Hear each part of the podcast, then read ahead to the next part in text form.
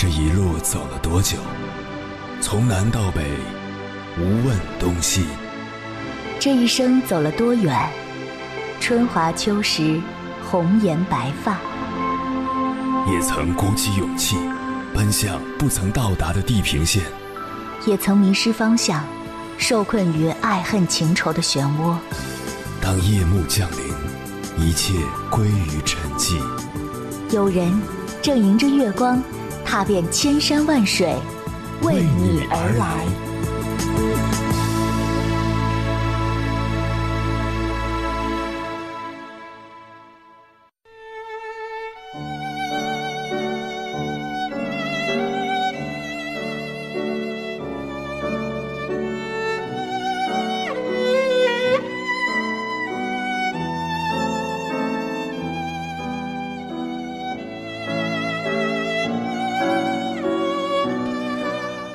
最近社会上发生的有争议的事情特别多，各路专家涌现，郑重其事地解读不同领域的热点事件，朋友圈的标题刷屏仪式也跟着轮番上演。在这个人人都是自媒体的时代，发表观点似乎越来越无关乎专业背景，谁能把故事讲得引人入胜？谁能有听众愿意买单，谁的声音就自带了扩音器，能被放大无数倍。我们本着相信他人的愿望而来，也倾向于认为每个人每件事物的表象应该与其本质相一致。然而，受到包括个人经历、所受教育、文化习俗、价值观、梦想、信仰，甚至利益等。众多方面的复杂影响，每个人在发表观点时都带有自己特定的立场，也都尽力拿出与其立场相一致的理由来进行论证。因此，在面对专家、权威、意见领袖、网红、IP，亦或是令你尊敬的前辈所发表的观点时，千万不要盲从。最重要的还是我们自己。作为信息接收方，是否有明辨是非的能力和警觉性？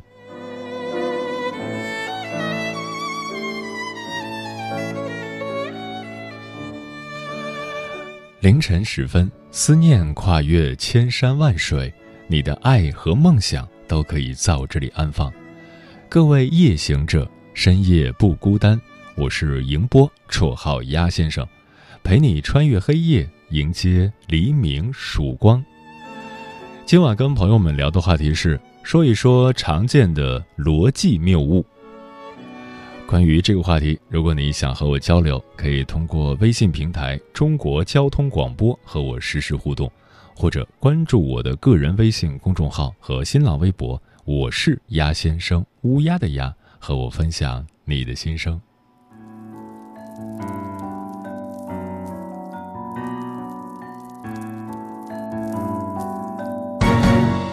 这世界还有什么难以启齿的？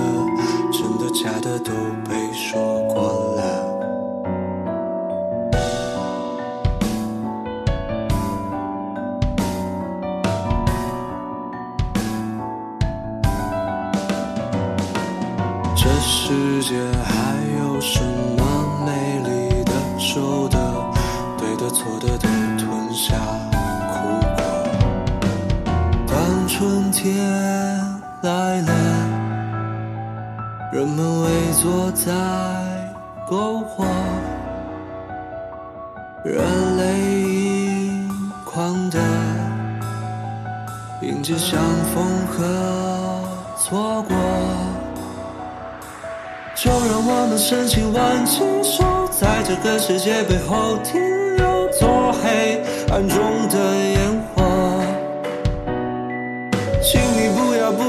在绝望，荒唐时候歌唱更疯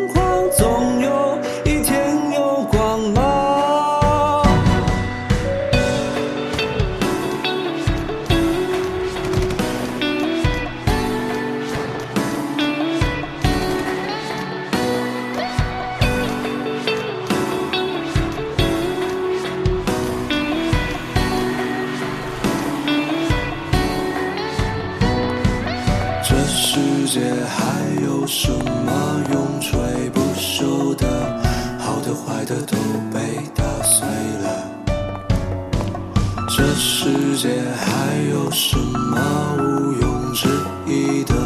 城里谬误假装着存活。当春天来了，人们围坐在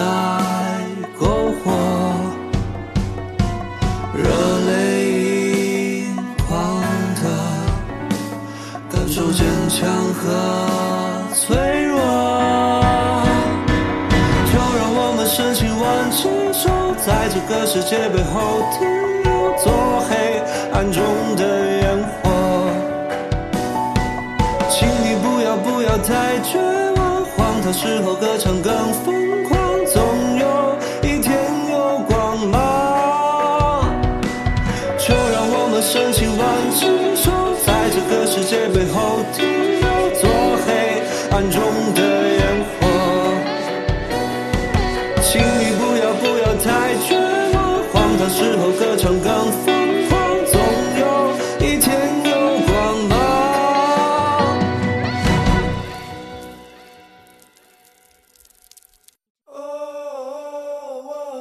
是否也能感受到那些飘荡的歌声中有对远方一个人的思念？你是否也有遗憾？那些装进信封却始终没能寄出去的千言万语？你是否也走过从南到北那漫长的路？遇见，也错过那东来西去的人。当往事随风，已成风。凌晨时分，跨越千山万水，讲述和倾听我们的故事。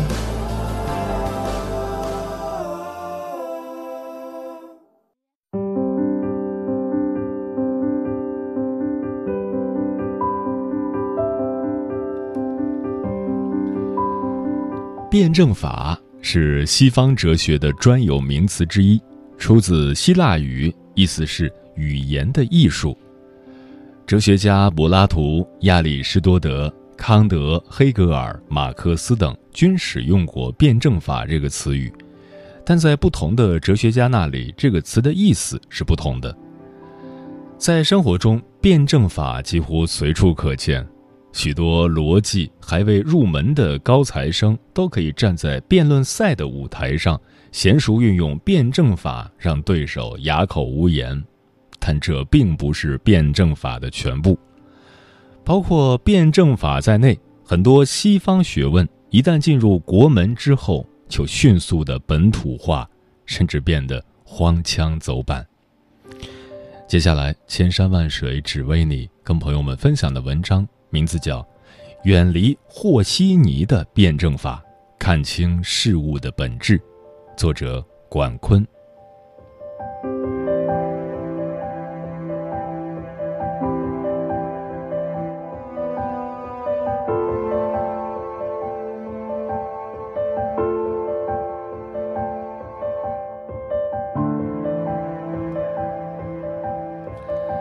先来看一句名言。这世上有两种逻辑，一是逻辑，二是中国逻辑。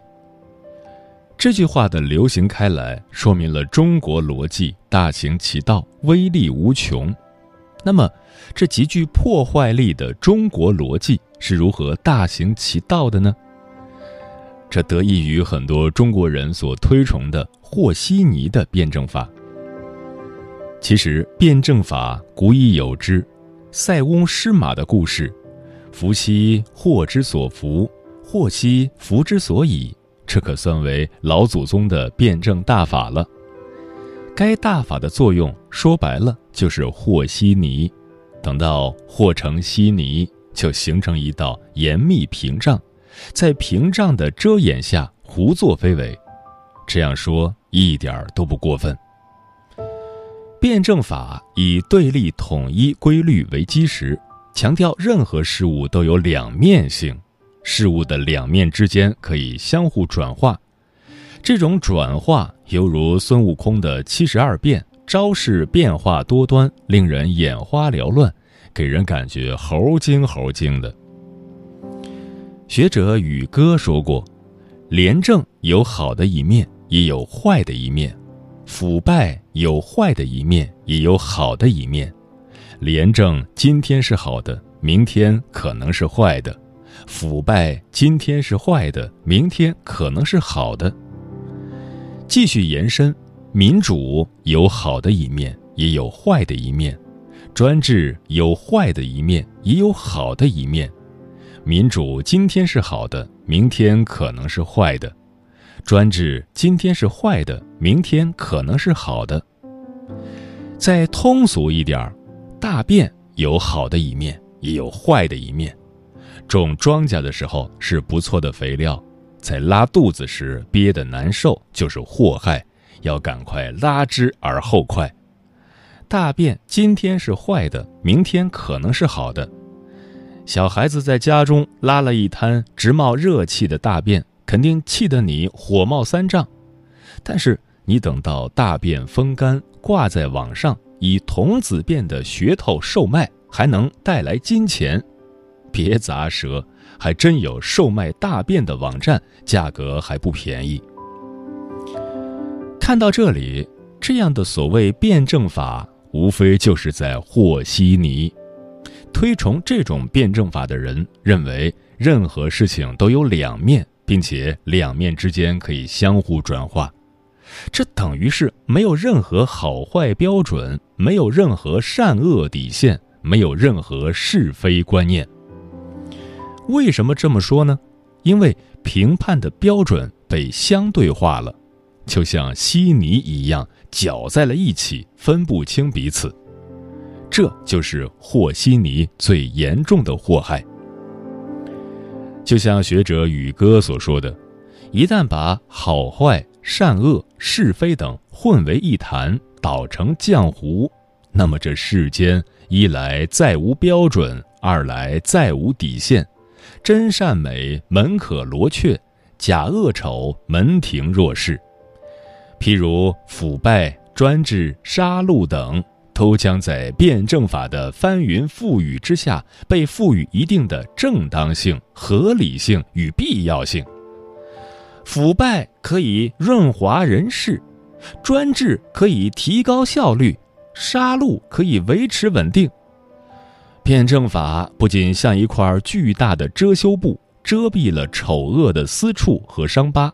有时还扮演了口红、脂粉等化妆品角色，使红肿之处艳若桃花，溃烂之时美如乳酪，甚至将屠夫的凶残化作嫣然一笑。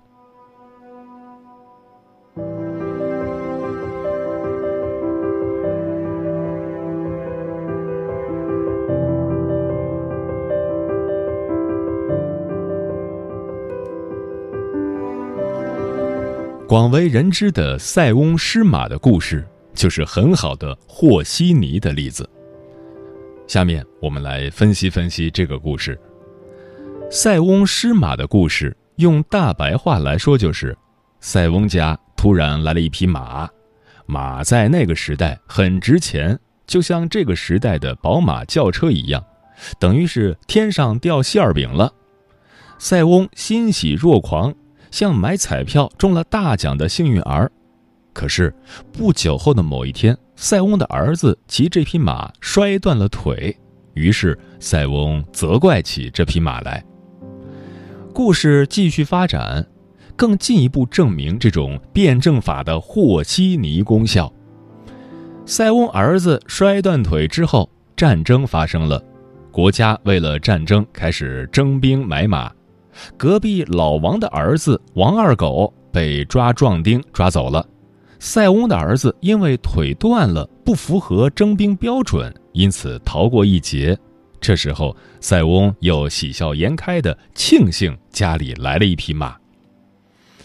来看看塞翁的神逻辑：家里来了一匹马，结果儿子摔断了腿，所以家里来马不是好事儿。我们把塞翁的关键句提取出来，用三段论的形式写在一起，就很容易看出其中的荒谬来。家里来马和摔断腿之间没有一点点的因果关系，单纯在时间上有个先后顺序，但在此之后并非因此之故。所以说，家里来了马不是塞翁儿子摔断腿的原因。再说通俗点儿，家里来了马，你有一万种的处理方式，不仅仅是选择去骑它这一种。你可以用马去换几头猪或几只羊，你可以把马杀了吃肉，吃不完可以卖马肉，你可以用马去拉车耕地，或者你直接把马卖了换成白花花的银子。他按照塞翁的逻辑。换成银子会引起盗贼注意，引来杀身之祸。正确的逻辑应该是这样的：骑马是一种高风险的活动，塞翁儿子骑马摔断腿，断腿是因为骑马。在这一万种对马的处理方式中，你选择去骑它。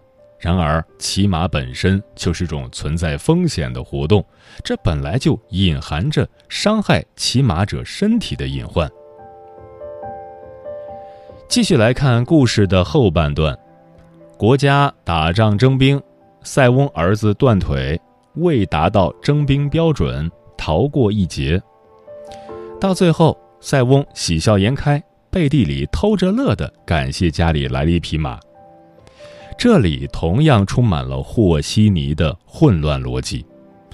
简单的把时间先后顺序错误的当成了因果关系，因为家里来了一匹马，所以摔断儿子的腿，所以儿子征兵不合格，所以没有被战死。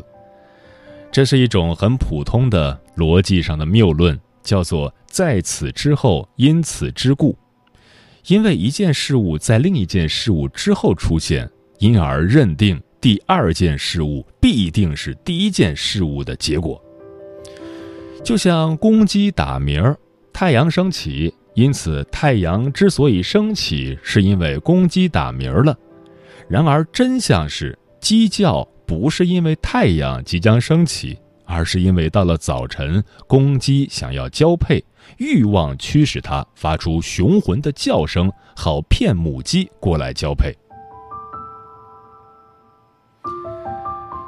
这样的例子告诉我们，人们常常会将两件毫无因果关系的事物连结起来，构成因果关系。事物之间的道理，就像被粘稠的稀泥包裹起来，妨碍我们去看清事物的本质。远离和稀泥的辩证法吧，这些例子已经有足够的说服力。还想说一句，把全世界的公鸡杀了，太阳还是会照常升起。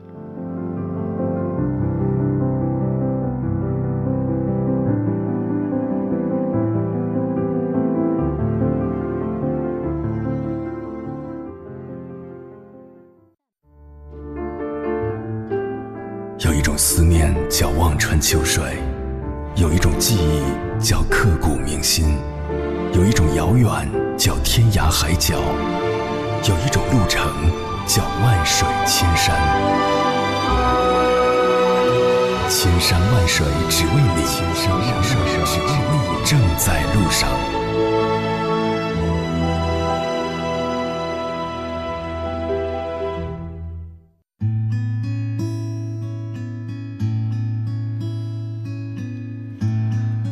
谢此刻依然守候在电波那头的你，这里是正在陪伴你的千山万水只为你，我是迎波，绰号鸭先生。我要以黑夜为翅膀，带你在电波中自在飞翔。今晚跟朋友们聊的话题是说一说常见的逻辑谬误。听友番茄说，有一种逻辑谬误叫做“你也一样”。一直在辩论中指责对方做了自己所反对的事情，因此其论证不成立。但实际上，一个人有没有做这件事，跟这件事情本身的性质是没有关系的。比如，乱扔垃圾是不对的，你也反对乱扔垃圾，但你扔了不代表乱扔垃圾就是对的。南轩说：“震惊了，我以为偷换概念到底是什么意思，所有人都知道。结果我发现，很多人是真的不知道偷换概念到底是什么意思。这么说吧，偷换概念作为一种著名的逻辑谬误，有一个更形象的名字叫不相干谬误。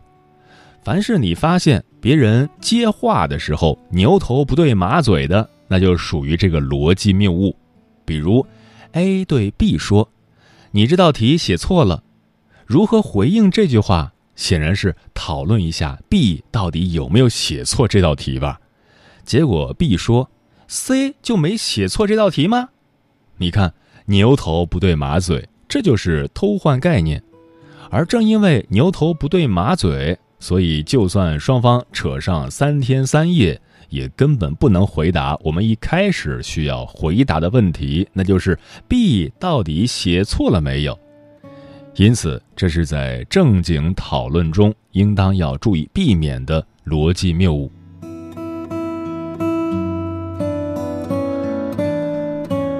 小王变老王说，在网上充斥着大量的极端言论，他们所代表的就是一种非黑即白的逻辑谬误。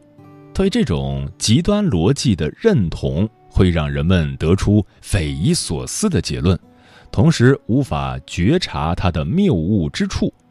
任何群体性的运动都掺杂着某种极端逻辑，否则它无法调动起身体和认同，无法让人们为所谓的真理做出行动。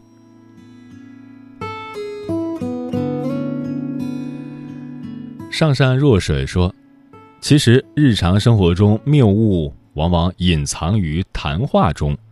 如果不学习的话，我们很难把和对方谈话的困惑正确归因，大多凭直觉偏好来判断。而了解一些常见的逻辑谬误形式，则能在具体谈话中找到对方的逻辑谬误，减少情感偏好的影响。”因此，理论的学习和现实的应用衔接就很重要。合乎逻辑要合乎真相，逻辑不是个人的独白。知晓逻辑谬误，能让我们带着知识去发现存在于生活当中以前我们没有注意到的问题。带着这样一种视角，日常生活中的谬误推理就会变得很有意思。木姑娘说：“听着节目反思了一下，对于大多数人来说，也包括我，对于跟自己立场相反的内容是容易找出对方的逻辑谬误的；但是对于跟自己立场相似的内容，就容易只经过轻度思考就相信，有时候甚至还会为其不合理的地方自行脑补。所以。”需要非常警惕的，其实不是跟自己立场相反的内容，而是相近的内容啊。嗯，电影《教父》中有这样一句台词：“花半秒钟就看透事物本质的人，和花一辈子都看不清的人，注定是截然不同的命运。”这里所提到的看透事物本质的能力，就是逻辑思维能力。